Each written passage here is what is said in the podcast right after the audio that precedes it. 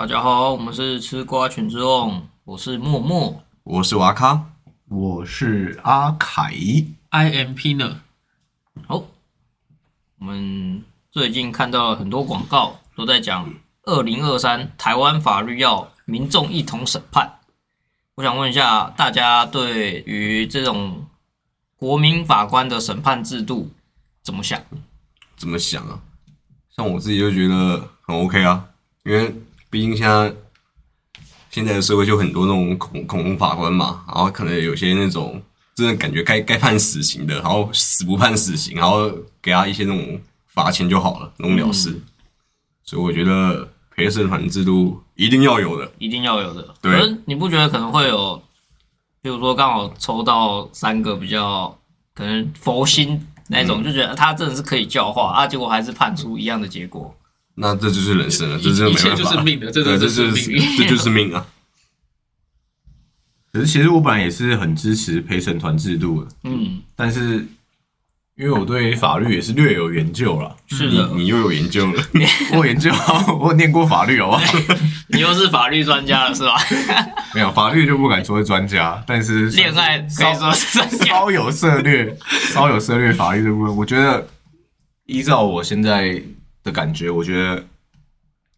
台湾的民众还没准备好当一个陪审员。你觉得是所谓的人民素质的部分吗？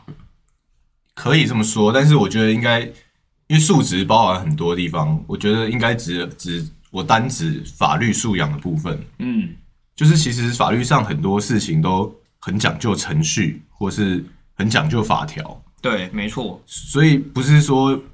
就是我们觉得怎样，我们觉得他罪大恶极，所以他应该要被判，比如说无期徒刑或什么。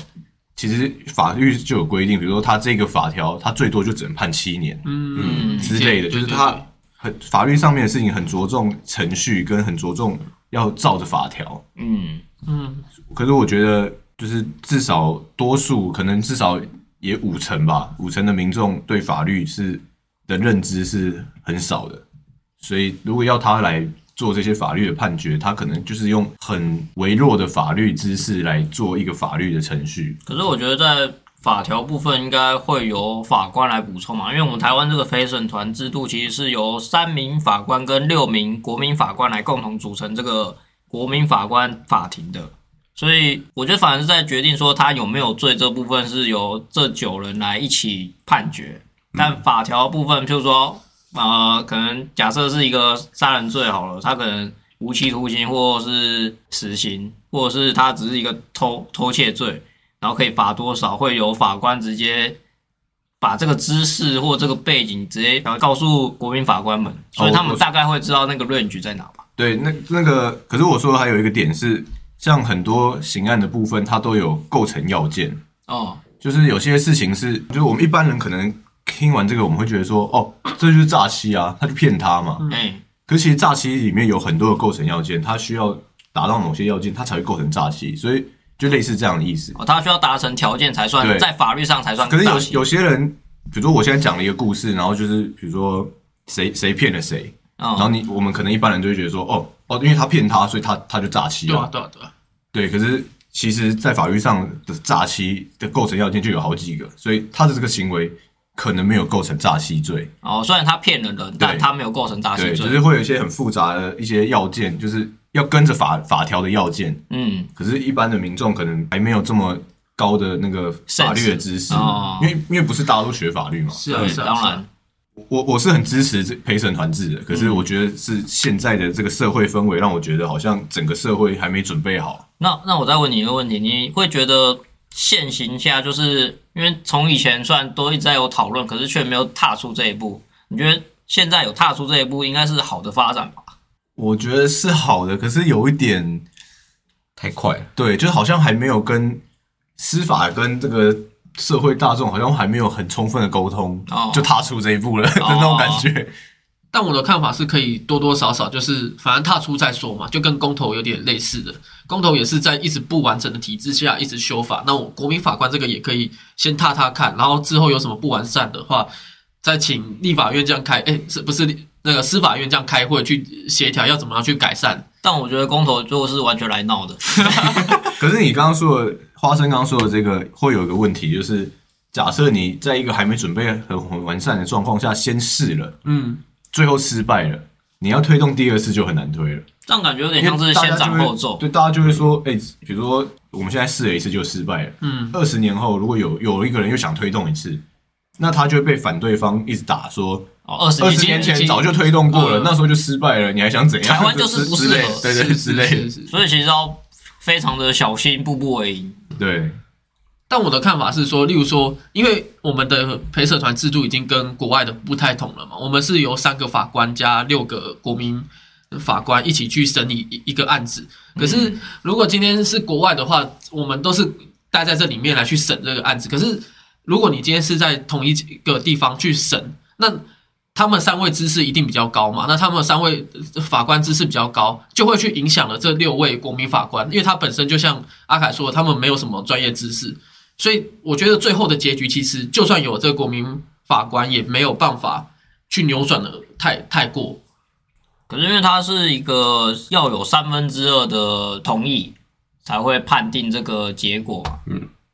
对，没错。但是，但是你如果假设今天你的内心是动摇的，你会发现法法官跟你讲这些东西，他你的逻辑是可以接受到法官的逻辑的话，你就会被法法官给动摇，因为法官可能认为说这个东西是无罪的，假设是推定无罪。可是现实生活如果大家都没有在看，之后看新闻报道，大家都会觉得这是有罪的。嗯可，是，在当下那个人却是动摇，他觉得这是一个无罪的状态下。要不然可能就是法官跟那个陪审团就要分开。我感觉就就很奇怪，好像就没有陪审的意义了。我觉得其实这样子，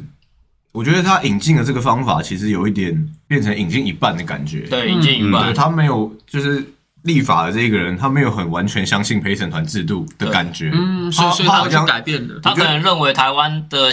状况不适合完全 follow 那个美国的制度，所以做了修正。可是我觉得这个修正没有修的很好，因为假假设只要三分之二的话，我觉得就失去陪审团的意义了。对啊，因为陪审团他们的制度就是要全部人一致。一致通过、啊。但其实我又想象到一个画面，就假设我真的是美国制度状况下，然后结果我们，比如说假设我们四个好了就被抽到了，然后刚好又有呃三个老人好了，就三个老人就就觉得我们这些超雄 gay 啊不懂那个人间疾苦什么的，然后就觉得他们是对的，这样结果就吵得没完没了。嗯，我我们就在那个陪审团那个房间里面，然后跟他拼啊，然后看，反反正看看谁时间多啊你。说比拳头大还是比什么？对啊，所以所以这样子，像你刚刚讲的说，三分之二就有问题啊。所以我觉得如果有如果今天六个人是年轻人，三个人是老人，那嗯老人他们就没办法主张他们他们所认为对的事情，嗯，因为他们就就是一直讲一直讲，可是这六六个年轻人就是他们的思考比较一致嘛，嗯那他们就永远都赢不了，因为三分之二过就可以了。对三分之二过就好。对，所以所以他就变成说，你是少数的那一方的人，你就没办法坚持自己的立场，嗯，就你坚持也没用，因为其他六个人已经通过了。但我我是想讨论说，就是有法官跟没法官的时候，因为我们现在是有法官嘛，但嗯。外、国外是没法官的状况下，所以如果在我们现在的话，台湾如果没法官，我想到的是这个状况，就可能我们会被，比如说老人家们或怎样，就有点压着走，因为台湾感觉就很容易收到那些哦，就懒得吵啊，算了算了，随便啦，这种这种妥协啦，对啊，这样就是所以这个我说的还没准备好，啊就不能这样啊！你身为一个，就是你在一个陪审团的国家里面，然后你有义务去当这个陪审员，嗯你就要有这个，这是一个神圣的使命，这是一个自觉，立场要够够中正对，就够中立。啊，对，所以如果你今天还是有很多，假设你有很多预设立场，甚甚至可能是政党立场或什么，对对对或宗教立场，你有很多这些立场，然后你去担任这个陪审团，就那就等于说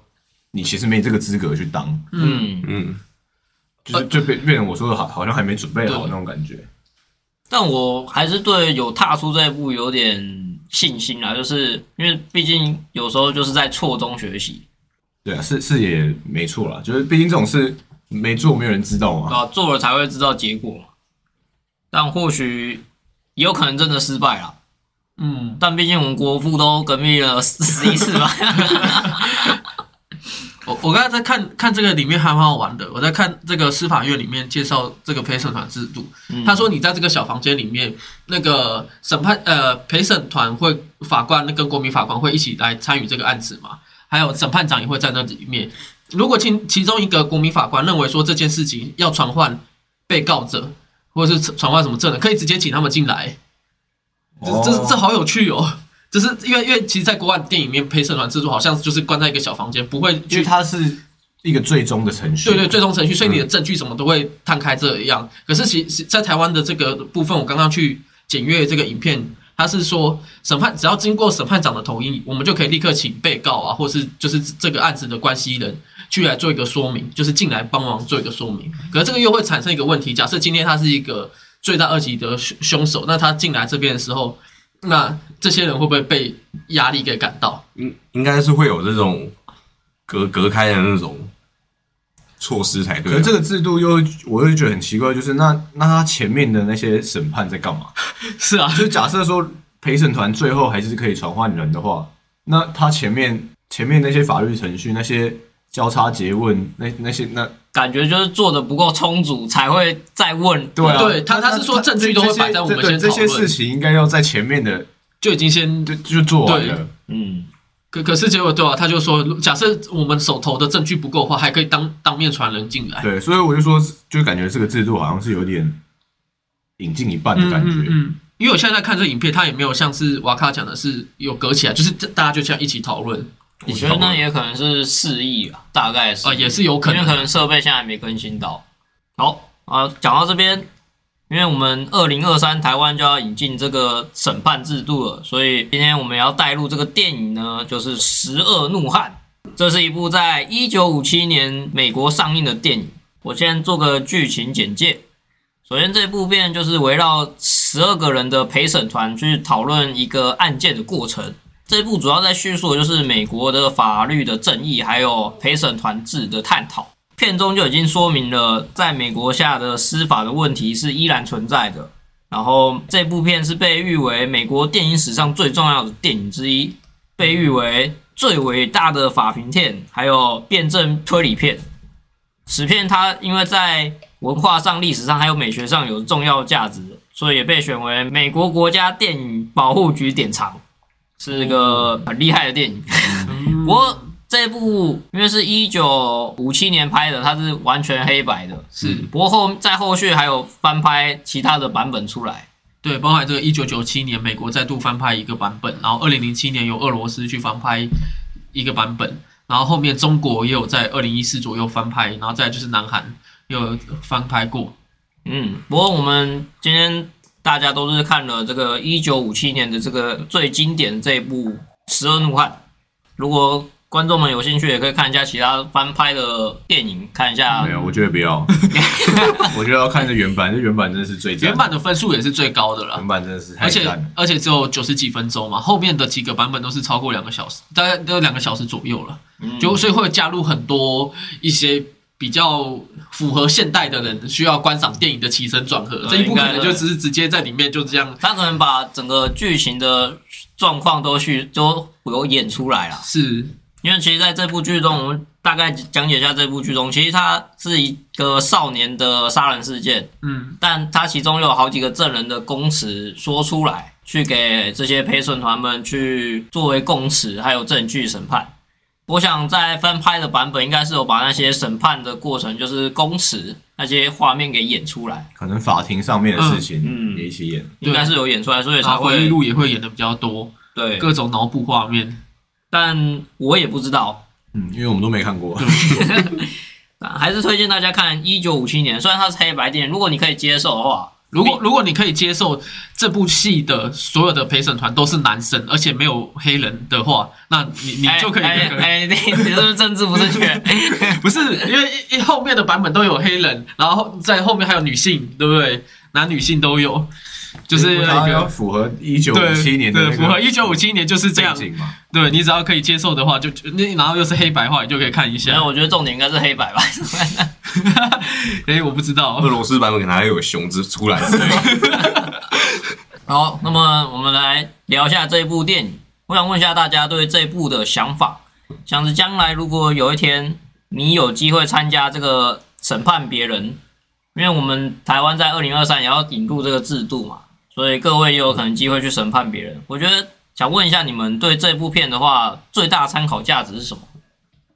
我觉得最大的参考价值一定就是那个主角，他从头到尾都秉持着一个立场，就是无罪推定。嗯，这是在审判当中可以说是最重要的部分。对，我也觉得这是最重要的部分。对，可是可可可是可以在电影里面就可以很显然的看见，很多人都是用有罪推定，对，他们觉得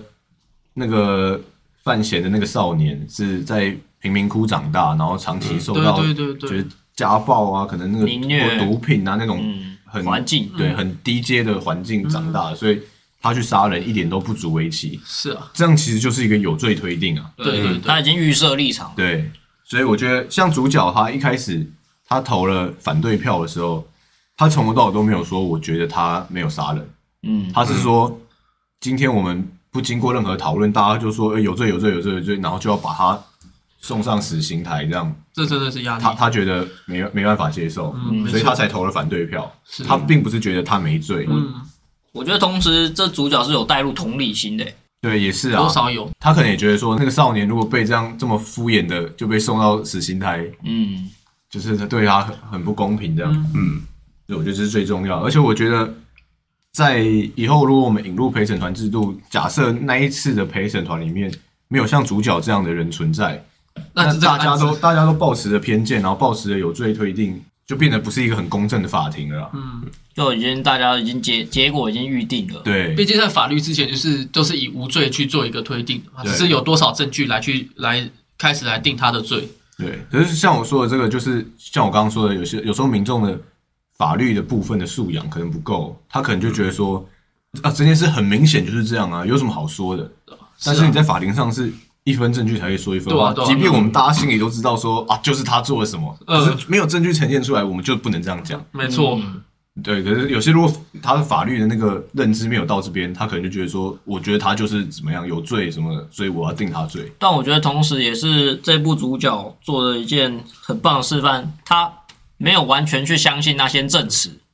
对，他不断的去思考说那些证词，不断的去验证说那些证词到底是不是有一些出入嗯，或者是错误的地方。嗯，像像是他里面还自己去买同一把刀，对。对，这个还有一个就是没有戴眼镜的的的那个去想象，嗯，其实我觉得这反而是我们目前在台湾相对来说大家比较缺乏的东西，因因为很容易就是，譬如说我在审判的时候，可能就他说什么哦，应该就是什么了吧。嗯，当然，我们可能还是需要一些什么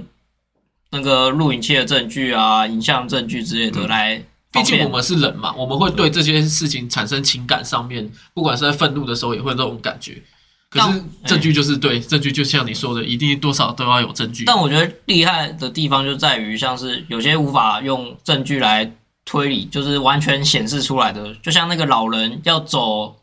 什么十五秒，那要从一个房间然后走到走到走廊，走廊嘛嗯我觉得那反而是很难去发现的问题。嗯，有时候反而是一些死角没有注意到的。我反正就是觉得这真的是主角的厉害吧，这反而跟那个 sense 或者是什么就有点没关系了吧。嗯，就他他有考虑到这个点，对他，而且他是完全去验证了每一条的说辞嘛。嗯，我反而觉得这是他厉害的精神。而且我觉得这部应该可以多个十到二十分钟左右，然后稍微把他们在法庭上的一些细节，然后稍微稍微演一下。这应该在后续的翻拍版应该有了，可是我觉得我觉得不用，我也觉得不用我觉得他就是单纯的演这个房间里面发生的事情，所以他才这么的这么的，伟大。没错，因为我个人会觉得，如果可以演出来的话，是可以把观众带带带进那个影电影里面，然后更入戏啊。当然，以现 现在的立场是这样啦。对了，不过以当当年的话，应该光看这个就高潮了。嗯，我觉得现在看也 也哎也是很棒的一部 电影，然后我觉得这个参参考价值，除了刚刚阿凯说的这些我都认同以外，我自己觉得还有一个参考价值点在于说，我觉得这这是假设我们之后遇到的这些事事情，然后要去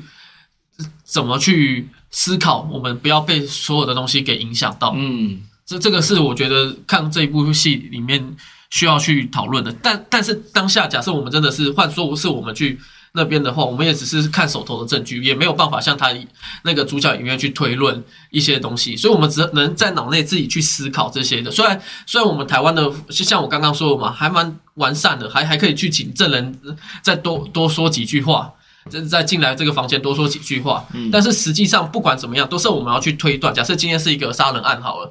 像电影里面是这样，那我们要怎么去做一个想法，在当下去做一个模拟的状态下，嗯，所以这个这个是我觉得我之后参考价值就是在这里面要怎么去模拟。哦，但是我也不可能真的像主角那么伟大去演出来，像呃走那么慢，我就可能当下自己在脑内思考。但会不会因为你现在虽然是这么想，可是实际上到法庭上的时候，就会因为一些紧张，或者是可能全部的法官或全部的审判团都认定他有罪，所以你就跟着遵从了。嗯，哎、我觉得这样反而不会，因为台湾现在是超过三分之二，不是说我一个人就觉得怎么样，所以反而在在这个时候，我会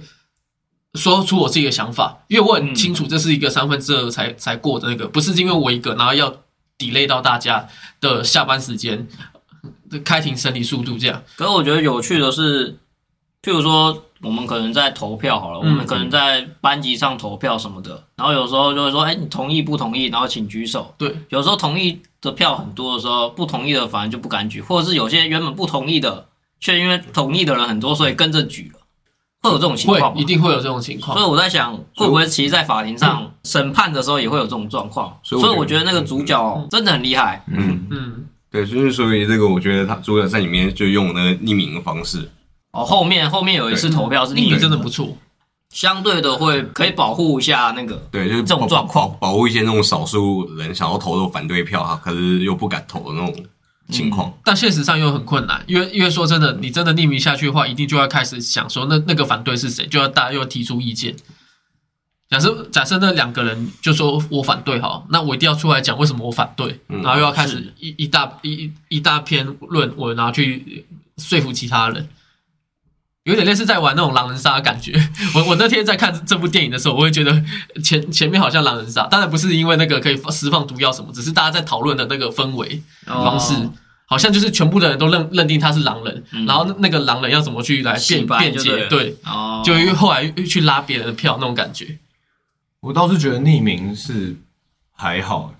因为在这个陪审团的制度里面，你本来就要阐述自己的立场，对，本来就要阐述。所以你匿名投完票之后，大家听你的阐述也知道你是投什么票啊。嗯，我是怕会有，就是我想花生应该是怕这种状况。呃，当他投了反对，他其实心里是反对，可是当质问到他的时候，他会说：“哦，我是赞成的。哦，”我可是这种扯到算是国民素养吧，对不对啊嗯，嗯，所以说来说就是去还对啊，就是你要有那个胆量啊，不能说胆量，是或者说你要有有那个素质吧。对，你要有那个自觉说。因为我我现在是法官是对我是要来审判的，嗯所以我是我觉得怎么样，我就是要提出来跟大家讨论。嗯，好，那么接下来我想问一下下一题，就是如果你今天是在审判的时候，或是被审判的时候，你会希望当下的自己，如果你是审判别人的话，你在审判别人的时候，你会怎么做？或者是你被审判的时候，你希望台上的法官们怎么做？如果我是法官的话，就是如果我是陪审员的话，我觉得我也一定会遵照无罪推定，然后跟着就是证据到哪，我我我就做我的结论就到哪里。嗯嗯但是我刚刚突然这样想的时候，我又想到了一个问题：假设今天有一个就是罪大恶极的，诶，不能说最好，就是看起来很凶狠的人，嗯。哦，然后他在一个假设一个密闭的房间里面，然后另另一个人就被打了。嗯。可是那个地方没有监视器，或或者是也没有任何的证据可以显示他要打他。嗯，对，那那这样子，可是大大家就依照这个故事情节来讲说，其实大家都知道说一定就是那个那个人打他，不然他怎么会有伤？对，那这样子的话，也也要也要无罪推定吗？还是明明大家心知肚明？我觉得还是是他打得看证据，因为感觉会有验伤报告。对啊，可是验伤报告也只是验出他确实有伤啊，哦，他不能验出，他不能验出谁打他。没有，他不能验出这个可能是他他的那种拳头大小打过去，然后所这个造造成有没有留残留在上面？据我所据我所知，好像是不会这样验的、啊，哦是哦除非是很重大的案件才会验验到这样。如果只是一般的伤害案，什么验伤单上面通常都是写，比如说哦右右眼擦挫伤，嗯或什么左手什么擦挫伤之类的。嗯，那这样犯人也可以，呃，被告也可以直接在法法庭上打自己一拳，然后这是他在那个密室那天打我的，什么意思我觉得？有点困难吧。没有，就是就是被告他不是这个，呃，被被说他他在密室里面要打打那个原告，嗯，对，然后他可以直接在法法庭上自己打自己一拳，然后说这个伤是他打的，可是大家都看到是你自己打的啊。对啊，但就是在大家看到的情况下，你们可以这样认定，然后可以你不能说这个伤是他自己、哦是他自己打的，对啊，所以我的意思是说，在这个状况下，其实照正常人对啊，正常人的情，大家觉得，就一听完这个故事，都会觉得说，哦，那一定就是另一个人打他嘛，嗯。因为毕竟在那个密室里面。但其实还有很多的可能啊，对啊。可能是他自己他自己受伤的，对他自己跌倒也有可能啊。或者是我自己想要呃受一个受虐的情况下，我要去仙人跳塔，也是有可能的吧，对吧？对啊，所以可可是假设就是，因为我刚刚只是举一个对。例子的故事，嗯嗯嗯。我的意思是说，假设如果今天真的有一个那种罗生门嘛。故故事听起来就是、你一听就觉得说啊，一定就是怎样的，嗯，可是可是今天可是对，可是今天那个证据真的就没到那，这样其实心里也是会觉得很不好受。你要想办法让那个原告转被告啊，我会自己希望在那个审判的时候，假设我是以国民法官的身份，那台上的法官在在处理任何事事件的时候，就说我们是由国民法官来去决定这件事情与讨论以后，然后我认为这件事情是有罪的。有罪推论的时候，嗯不要去讲国民法官的名字，我自己想要被保护到。这个应该名字的话我不知道，可是因为照理来讲说，在法法庭上诉讼的时候，国民法官或者说陪审团应该都是坐在旁边的，对，都是就会直接被看到啊。对对，被看到没有关系，我是说不要让假设假设我是这六个里面投反对票，哎、我是认为他是有罪的，这个这个案子是一个呃，你说投票结果不要显示出来，对，不要不要显示出来，法官在念的时候不要显示出来，OK，就是法官只说我们这个团里面的人，呃，最后决定超过三分之二你是有罪的时候，嗯那对，那不要显示出来那个人是这样，因为因为我想要自己被保护到。不知道你们有没有看过一个新闻，是有个律师出去被人撞死的，就是被那个人故意撞死的。因为就是在开庭的时候，那个律师一直在讲话啊，那个人气不过啊，那个人就觉得说这个律师讲太好啊，我自己本身又讲不好，最后就出去开车撞死他。这这个事是好像前前一两年发生的，你看连律师都会遭受这种危险，何况是你今天以台湾目前的法律来讲，都是不会判到无期徒刑或有期呃死刑这么严重，大部分可能就是像杀人罪，可能七年就出来。那之后找找他来报仇的时候，是不是都我们都会感受到这个危险？虽然本来在国民法官里面，你就要去呈现这个风险嘛，不然你就可以说你拒绝。但是实际上，我觉得多多少少在我们现在还没有那么完善的时候，我自己会希望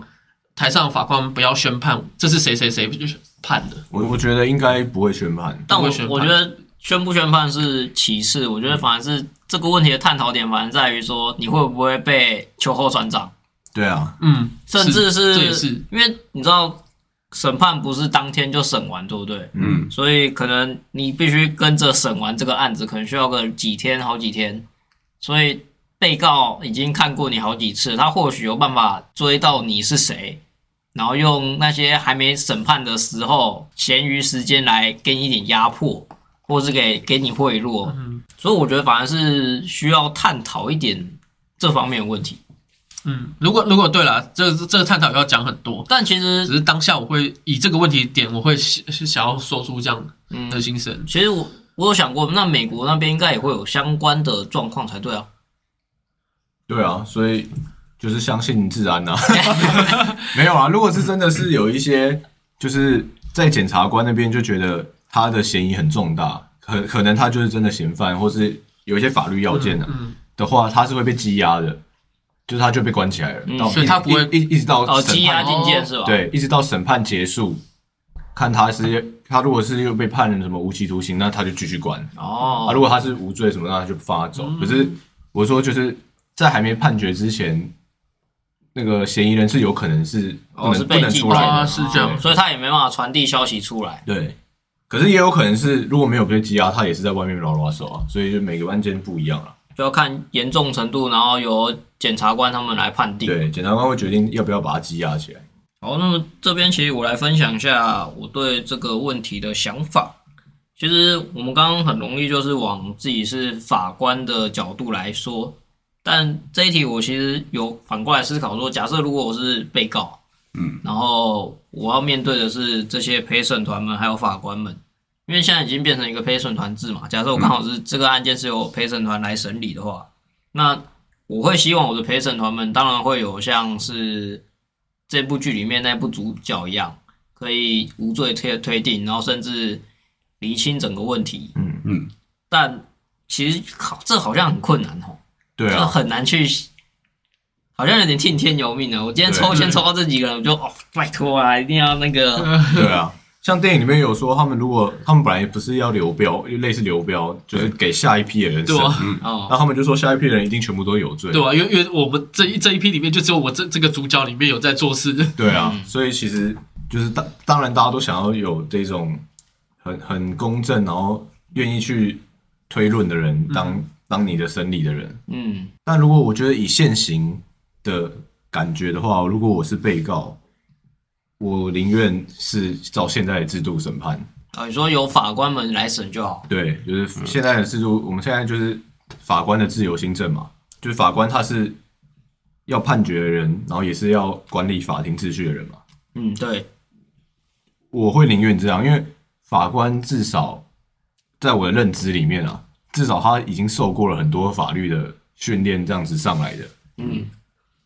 他就算再怎么不懂人间疾苦，他最少也是照着法条在走，哦，因为他不懂人间疾苦，可是他至少就是跟着那个法条走嘛，最少最少他也做得到这件事吧。嗯不然他当到法官也太烂了吧。所以所以，然后又依照我自己对于台湾整个社会的那个认知，对我自己的认知来觉得，我觉得要我让陪审团审的话，我觉得有些陪审团一定很闹。哦，我也会觉得有些陪审团会很闹，对，所以我说以现行的现在我的感觉的话，如果我今天被告了，我是身为一个被告角色，我还宁愿是现在的审判制度来审。嗯。那我的话，我就先以我自己是电影里面的被告，被告的这个身份来来讲好了。嗯。那个骚年，对，那个骚年，那个杀了人的骚年，没错。就如果是我的话，我一定会算是会，因为在法庭上，我一定会有一个时间是我要自己去帮我自己辩护的嘛。嗯，对，对，然后我那那个时候因为极力为自己辩护，然后如果我那个律师真的好像没什么小用的话，我当下也会直接开除他。直接开除啊，fire，以展现自己没有杀人的决心。对，就是因为就是如果那个，因为电影里面的他好像是说那个律师是什么新新手还是还是什么的，对，就类似是法服律师，然后他也哦没有很想接这个案件那种对。那种感觉。对，然后如果那律师是这种这样的心态，我觉得是直接开除他。我跟你不要讲话，你 我来讲好了，我自己来讲，我自己来辩护。当下我因为会听到那个老人家的证词跟那个住我对面的邻居的证词，嗯，对，然后老人家的证词我就先不说，然后对面邻居就说他可以看，他从他家那边看到我，嗯，然后杀杀了那个我爸，对，我已经问问他我那天穿什么衣服，然后我手我手上是拿什么东西之类的，哦，你哦，到底是看的是多清楚，然后你怎么可以确定认识我？对，就是会当下帮自己辩护一下，嗯。然后如法果法官会不会觉得你在闹？因为其实，因为其实，在电影里面，你觉得听他们这十二个人的叙述，其实被告那个少那个少年，他其实也也有自己讲话，只是大家都不相信而已。嗯，所以其实应该是有这个环节的。对，然后就如果真真的那个最后失败了，然后我可能真的要被送上那个电椅，嗯，嗯，我我会先开车去撞，啊不是 不是不是，不好意思，先撞爆这十二个人，这是另另外一个故事了，对不起对不起。这是韩国版的。如果在当下那个年代的话，我绝对会直接那个把在场所有证人他都杀了，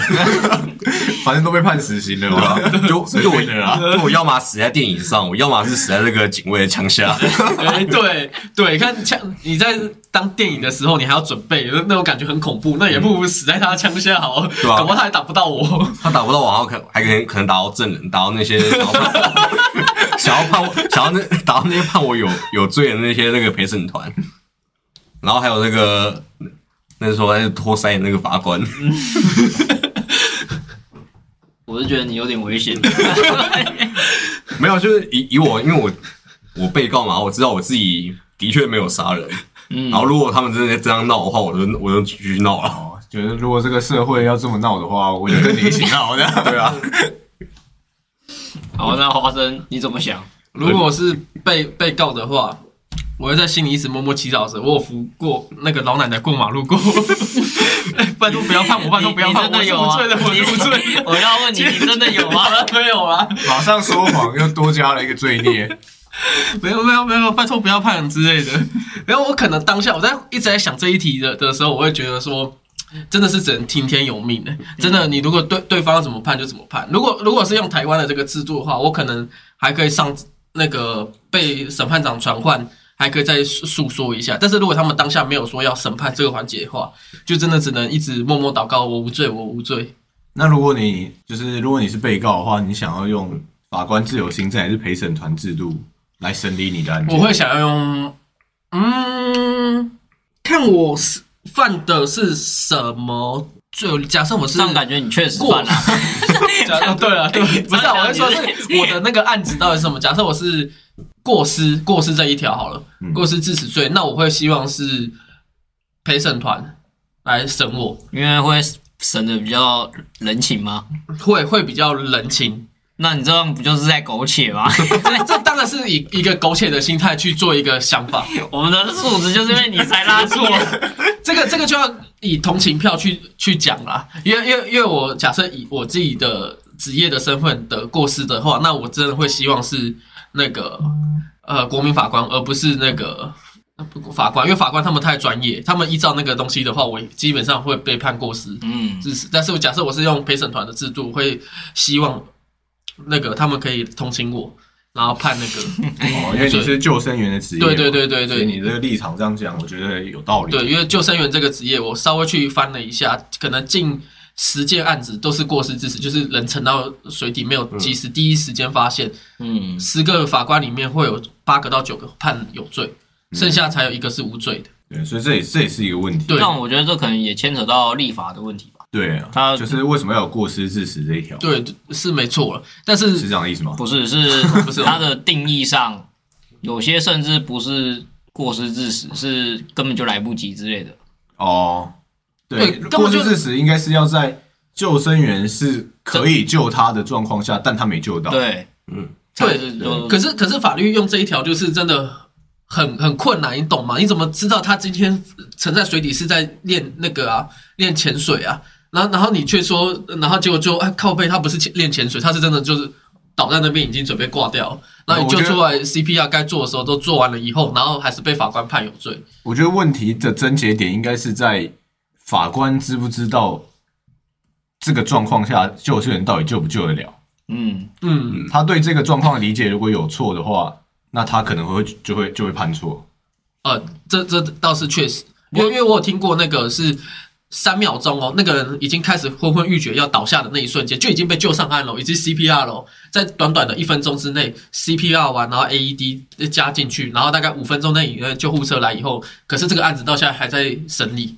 据我所知是有过这个案子，所以所以就会发现这个案子很奇怪，我们已经在当下三十秒内就已经把这个人扶起来，能做的都做对，能做的都做，可是我们却还在这个阶段，却却没有被判无罪，这也是很神奇的一件事情。这可能真的是就像阿凯说的，有一些法条的流程要走嘛，要理清对构成要件的问对题。，因为因为以法官来讲的话，啊啊就是这样啊，所以所以就是过失致死啊，因为用引用法条，对，就就是是我刚刚说的构成要件跟花生讲的又又有点不一样，是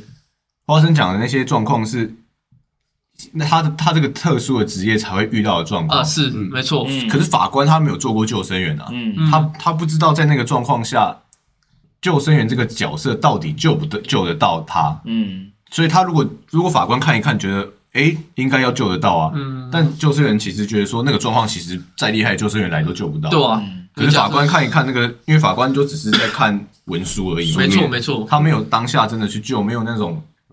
很紧急的那种心，嗯，就是那种情绪之类，那个可能都会造成人很多的判断的有误差嘛。对，他看一看，觉得说啊，这应该就救得到啊，嗯，那他就他就会判错对啊。，对啊，对，这这个这也是一个问题。所以像这个陪审团陪陪审团制度的话，我觉得应该要找类似相关的那种技术人员，然后来当陪审团。就例如今天是这个